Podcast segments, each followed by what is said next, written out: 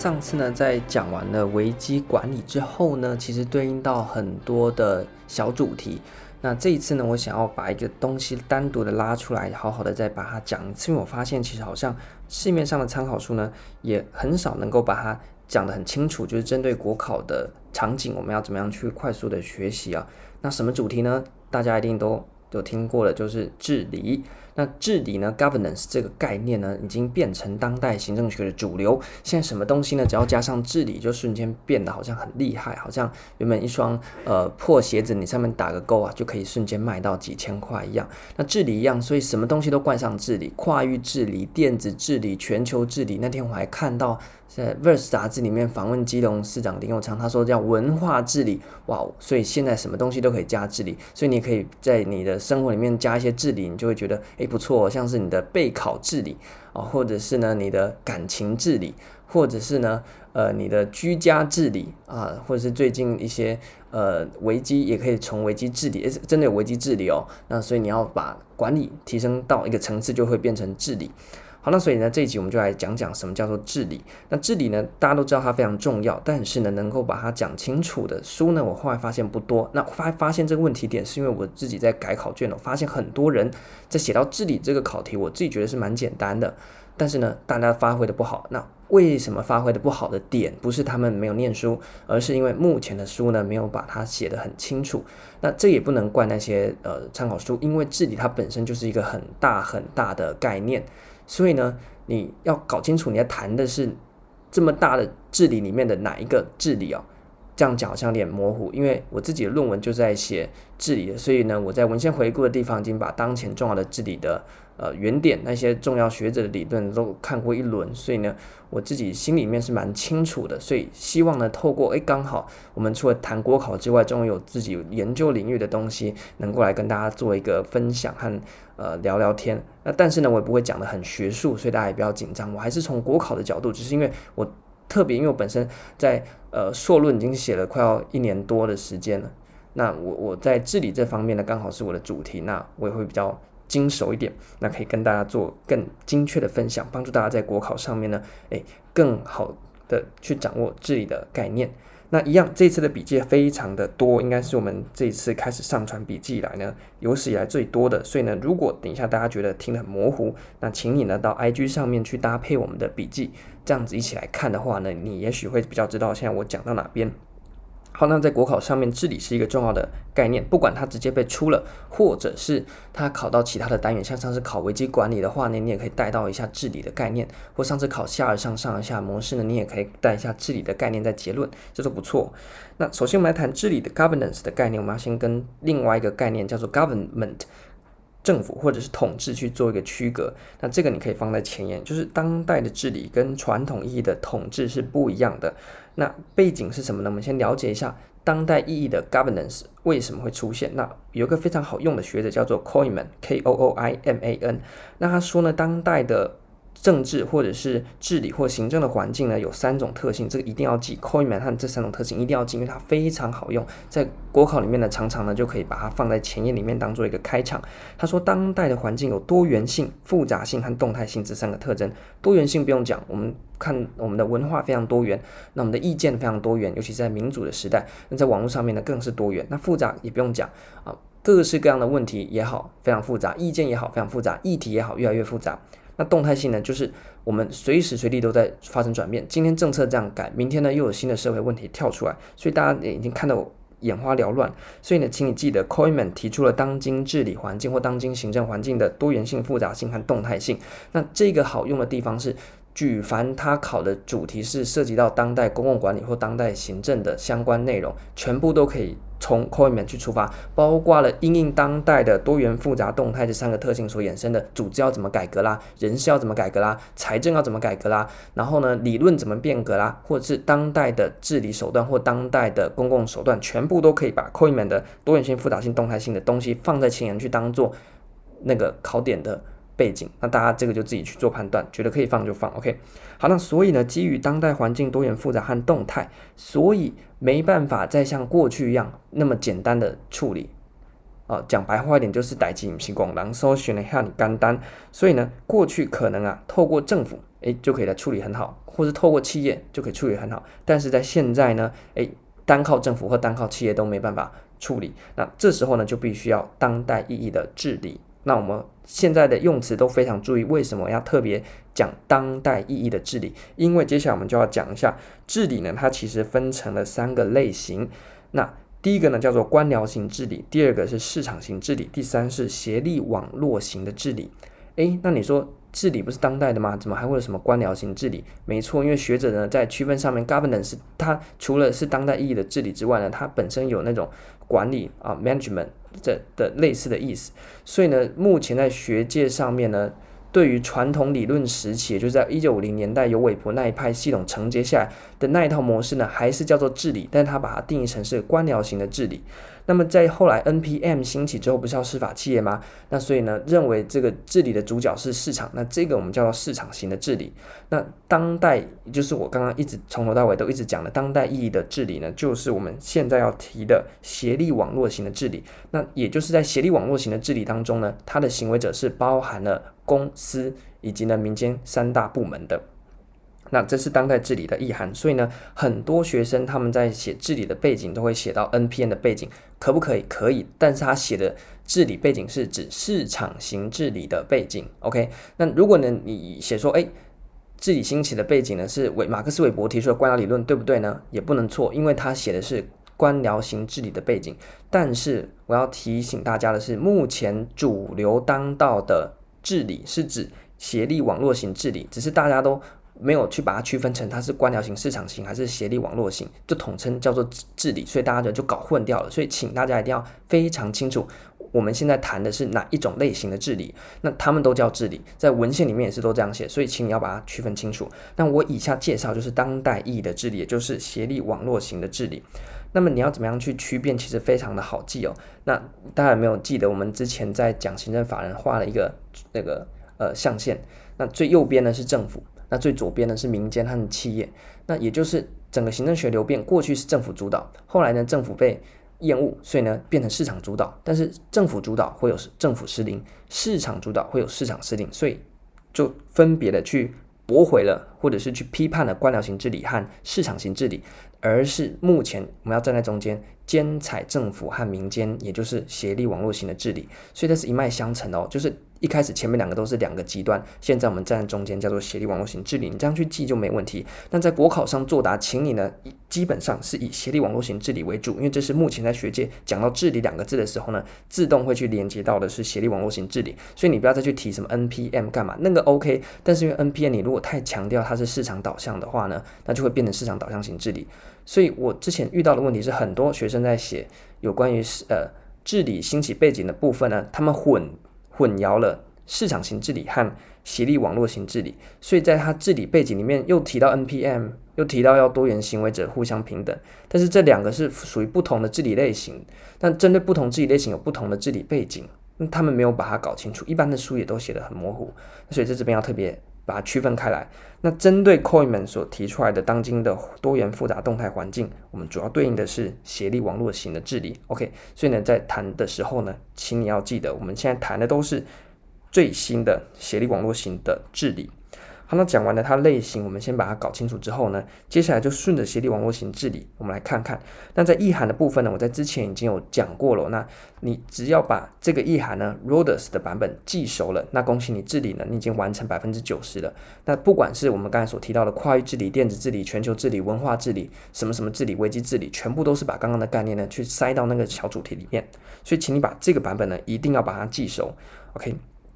那 Rhodes 的定义是怎么样呢？我自己在论文里面是非常喜欢它的，因为简洁又好用。那当然还有其他像 Stoker 啦啊、其他学者或者是呃全球的呃联合国，他们有一套版本。但是 Rhodes 我觉得是最好记，因为它最有逻辑性。那搭配我们的笔记来看，首先呢，我们先讲一下主角。OK，主角叫做多元的行为者。那多元的行为者就包含了政府、企业以及民间的 NPO、NGO 组织或者是个人都可以。所以多元的行为者，这是第一个，在保有第二个叫自主性。的情况之下呢，组织成第三个网络。那在网络当中呢，彼此第四个互赖，相互依赖。那并且利用网络当中共同约束所形成的第五个特色规则，那么进行从事第二个特色持续性的互动。所以就是多元行为者、自主性网络、互赖规则、持续性互动这六点呢，就是 Rhodes 详细版本的呃特色。那我在之前的知解行政学或者是之前在谈到这里的，我把它简单缩减成四点。那这边呢，我们把它扩大变成六点了。那再讲一次，你很好记，就是多元的行为者在。保有自主性之下组成网络，网络当中彼此互赖，并依照相互订定的规则持续性的互动。所以呢，这六点你可以用刚刚那一串话把它串起来，那就可以写到你的呃作答里面去。啊，这非常好记。那什么意思呢？其实每一点都很明白。多元行为者就是你刚才所讲到的，它除了政府市场。之外呢，也可以加入民间组织。自主性呢，就是没有从属关系。在过去呢，市场主导的时候呢，诶，企业扮演领导角色；那在政府主导的时候呢，政府扮演主导角色。但是在当代意义的治理底下呢，所有的行为者都是平等的，所以他们保有自主性。我没不受制于你，你也不受制于我。我不是臣属于你，你也不臣属于他。那我们都是自主的、平等的这样状态。那么网络呢，当然不用讲，叫 network，就是我们彼此之间有一个关系。你可以把它想象成是无形的连接啊，这就是网络。那像是大家的赖群组也是一种网络的形态。那在里面呢，相互依赖。什么叫相互依赖呢？就是我有部分能力，但是我有不足的地方。这时候呢，我们就互补，截长补短。我的能力补你不足，你的能力补我的不足，这就是相互依赖。所以缺一不可啊的情况就是互赖。那当中呢，我们在网络里面呢也会有规则，像是班级里面不是有班级公约吗？所以任何的人群呢都会有规则。那我们在网络当中呢也会有网络里面彼此运作的规则或默契。那在治理里面特别强调这个规则是奠基于社会呃资本，就是彼此的信任。所以信任呢是整个网络的核心。那么最后一个非常重要，就是要进行持续性的互动。所以呢，它有如果是一个 case 结束就没了，那就不是属于我们。治理所谈的范畴，而是那种临时性的组织，所以大家要搞清楚。像是很多人在举例的时候喜欢说：“诶，我们的疫情指挥中心，然后跟很多人组成的治理网络。诶，这疫情指挥是中心是针对当前的状况去临时出现的东西。那疫情结束，它的持续性就结束了，所以它算治理吗？不算。”那他们的永续性上面没有。那同时呢，我们的疫情指挥中心是基于目前的疫情危机所出现的。我们在危机管理已经提到了，危机出现的时候，决决策权力会集中。既然是集中的话，还能够会有多元行为者在保有平等自主性的情况之下去运作吗？没有嘛，你就是要以一个头头为主去做一个决策的权力的核心嘛。那只是它可能会衍生出问题，像是最近大家就质疑为什么疫苗只有中央能买。OK，但是呢，基本上目前的疫情就非常非常不适合放在治治理的里面当做举例啊、所以这边要提醒大家，不要觉得什么东西呢都能够带进来，那你还是要回去它的根本啊上面去看。好，那么谈完了 Rhodes 的这个版本之后呢，其实这里就讲的差不多了。那接下来呢，可以简单的讲一下国考出现的就是像是治理的层次。那治理呢，我们刚才讲到多元的行为者打破过去由市场或是政府所主导的模式，所以呢，它在呈现上面的层次有向上的转移，向下的转移和向外的转移，那向上呢，就是上到全球层次，就连接到我们全球治理的部分。那向下呢，下到哪边？下到地方和社区，就是我们讲地方治理或社区治理。那么向外呢，就是延伸到政府之外。政府之外是什么呢？民间或者是呢市场。所以呢，这就涉及到了协力治理或者是跨域治理，就地方政府啦，或者是呃。不同的领域，跨域不一定是地方政府，也可以是跨领域。像是目前的生计跟我们的科技结合的防疫，就是一个跨域的概念。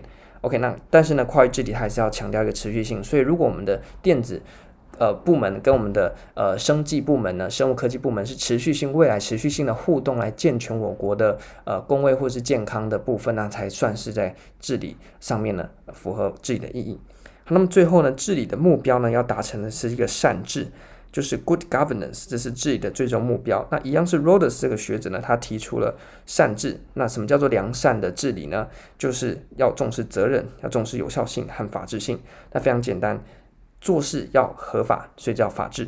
那并且呢要有效，就是能够把事情做好叫有效。那第三个呢，我们要能够对我们所做的事情负责，叫责任。所以很好记，叫做责效法，责任、有效和法治。那更加更多细节呢，可以对应到。责任就包含了，然后透明课责啊，延伸到我们开放政府的概念。那有效性呢，就对应到我们的回应和回应性和有效性这两点。那法法呃法治就是对应到合法以及法治的本身。所以这是善治它的一个要求，就是我们治理的目标。那很少会直接考善治，通常你可以放在结论，说透过怎么样怎么样怎么样，我们可以达成善治的目标。那落实责任、有效和法治的当代的呃治理的推动。好，那所以以上的这个整个治理的内容，那其实核心就是 Roders 的那六点呃多元的行为者自主性网络互赖规则持续性的互动。那么在举例上面，刚才已经提到你。必须在符合持续性的情况之下呢，还有有建立比行为者之间是建立在信任社会资本底之上呢的那个状态呢，才比较符合我们当代意义的治理。所以呢，你要拿疫情的这个 case 来举呢，非常的困难，我个人是不太建议。那比较好用的例子呢是地方创生，OK，它因为二零一九年是地方创生元年，那所以呢，地方创生本身这个政策就是奠基于治理的概念，所以要找目前国内最指标性的。举例的话呢，非常非常建议大家用地方创生的 case 来举例。如果是国内政策的话，地方创生讲明白了，就是从过去的社区呃再造、社区总体营造，那进一步的变成社区创生。那差在哪边呢？过去社区总体营造主要是建立社区的意识，把社区的环境弄漂亮。但是呢，你弄漂亮、建立社区意识会让人回流吗？不会。所以很多地方呢，高龄化和少子化的状况呢非常严重，要么就剩老的，要么就剩。这个小朋友，所以地方创生跟过去的社区总体营造最大的差异在于，地方创生是要重新打造地方的产业链，那透过地方经济的振兴，那你才有办法让人年轻人愿意回流，那回到他的家乡去。呃，从事，因为有钱赚，人才会回来嘛。那所以这就是一个治理，在过程当中涉及到政府、涉及到学术单位、涉及到地方的业者，还有地方的文史工作者和地方的居民，因为那是整体地方的打造。所以第一个符合多元行为者自主性上面呢，自主性我们刚才讲过，就是没有人依赖于谁，所以呢，大家都有各自平等的地位，所以政府呢。他就不是扮演像是社区营造的时候呢，是一个主导地位，他也只是参与的，他可能负责提供呃相关的预算资源。那学术单位呢，他也不是主导，他是提供相关的专业意见。地方业者呢，也不是主导，他是呢呃透过地方的一些产业特色呢，他去做一个投资。那地方的居民或地方文史工作者，当然就是呃去协助提供地方的意见、地方的回馈或地方文化的呃回忆的一些提供。所以呢，大家都是自主性。那刚刚所提到，是不是缺一不可？如果没有学术单位专业意见也不太行，他没有在地业者的意见呢也不太行，他没有在地居民的啊这些看法的意见提供行述共识也不行，所以呢就是形成了一个互赖自主性的关系。那彼此之间在地方创生的连接底下形成了一个网络，那过程当中会有一个规则，就是呢大家要怎么样合作的默契啦。那最后呢就持续性的互动。地方创生呢不是一个 case 半个活动的结束，而是要打造地方的产业链，这个产业链是能够有永续性的，就是持续性的呃去做一个发展。那例如说呢，像是假设以我在台中人好了，那我们清水有非常多的特色。假设我们今天要打造清水的地方产业链的话呢，就可能可以从诶像是目前呢、有一些。就从呃文创的角度出发，那结合廖天丁的故事，然后去推地方的像是高美湿地的生态旅游啦。那美食上面呢，可能有韭菜啦，或者是呃米糕啦等等这些特色。那这些东西去做串联，那这是一个持续性的互动，慢慢把地方做起来，打造地方的品牌。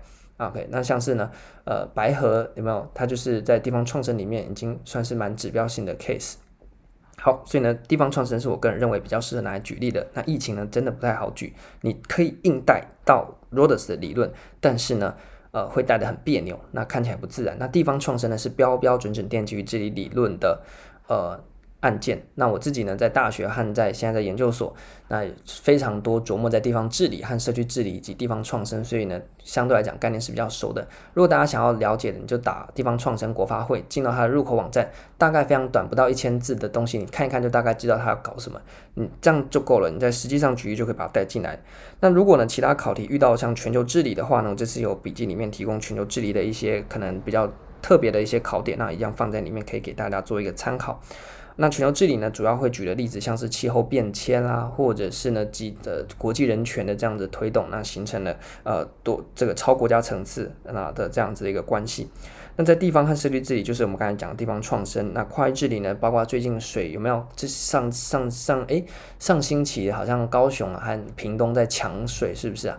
但是就涉及到跨域治理的问题，或者是像呃我们的台中中部的水，可能呃苗栗南投和台中呢，大家都吃呃的水要相互支援，那可能就会有一些争议。那这就涉及到跨域治理部分。那一样呢，我们可以把它带到 RODUS 的概念。那所以我举高频的水资源为例好了，因为他们都。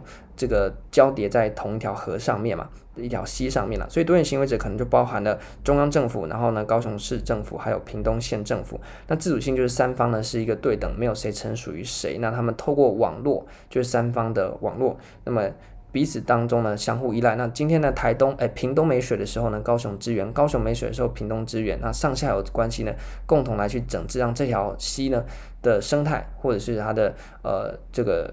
水流的水质等等的能够维持，那持续性的互动就是每年呢，或者是每个月呢，都针对这条溪的治理呢，共同来召开会议，包括中央地方，那把这条溪给整治好，那这是最标准的一个 case。那目前呢，另外一个跨域治理很指标性的就是可能中张头的县市首长呢，会共同针对我们中彰投的呃产业，那去组成一个治理的网络，所以可能很多呃彰化人他也在中科上班，或南投人在中科上班。那或者是在一些农产产销上面呢，我们南投和台中是一个大大中部的生活圈，这些首都是呃不是首都，这些呢呃县市首长呢他们会共同的来做一个平台演绎，怎么样把我们这些资源整合，因为我们是交通一体，那我们可能生活圈一体，好像北北基的概念，那这样子的话呢，就达成一个跨域治理，才不会中部推中部，结果南投推南投的，结果台中和南投重叠了之后呢，让资源投入的比较没有有效，所以现在可能把科技呢就集中在。中科，那比较重工业放在彰滨工业区，那南投呢可能比较偏向自然生态，这样做一个分工，把中部的都市生活圈呢，还有乡村的生活圈呢，把它连接在一起，这也是一个跨域治理的展现。那么电子治理呢，一样的概念啦，就是把我们所所提到的，如何在电子化的应用之下呢，去联系多元的行为者，那让多元行为者保有自主性之下呢，去建立一个网络当中呢相互依赖，那在规则的约束之下呢，进行持续性的互动，就是电子治理。那包含了呃，像是在我们所提到的政府和人民啊，或和企业在电子化之下呢，多元的行为者，那我们针对公共议题有没有？在电子治理不是讲到公共议题，那人民和政府是做一个双向或多项的交互沟通，那共同的把这个政策给制定出来，或把政策呢给形塑出来，或共同的参与政策的执行，那透过电子的这个途径，OK，那所以这个很多东西都是可以做连接的啦。那所以这次呢，帮大家把治理的这个概念重新梳理一次。那呃，国考上面大致上呢，你把 RODUS 版本记熟就好。那另外一个一定要记得呢是这个呃 Koillman 他所提出来的动态多元和复杂，这个呢也很好用。那记熟之后呢，塞到各个单元去做微调就好了。OK，那这样子的话呢，呃，在治理上面你就可以写得很清楚。最后呢，还是要提醒一下，请记得治理分成三种类型。那我们现在所谈的都是当代意义的治理，而不是市场的治理或者是官僚的治理。那这样在国考上面呢，作答才会比较容易聚焦，那你也比较知道你到底在讲什么东西。OK，那这样子呢，哎，比较不会问题啦，比较。良心的建议，因为很多人真的是都没有分得很清楚。那这一次呢，就帮大家整理到这边，那你也可以练习去找一个政策。那最好是直接找它，就是电机治理理论所提出来的政策。那主要呢都不会像是疫情这种政策啦，那大致上都像是要去呃创创业啦，要发展啊，然后地方的产业啦要连接啦这种类型的政策呢，像地方创生这样比较容易呢，呃带到我们治理的。呃，概念里面去，那这样子比较适合的，所以也不是所有概念都可以套到治理，你要区分清楚，才不会在举例上面呢举例的很卡，有时候是你例子的问题，不是呃理论的问题哦。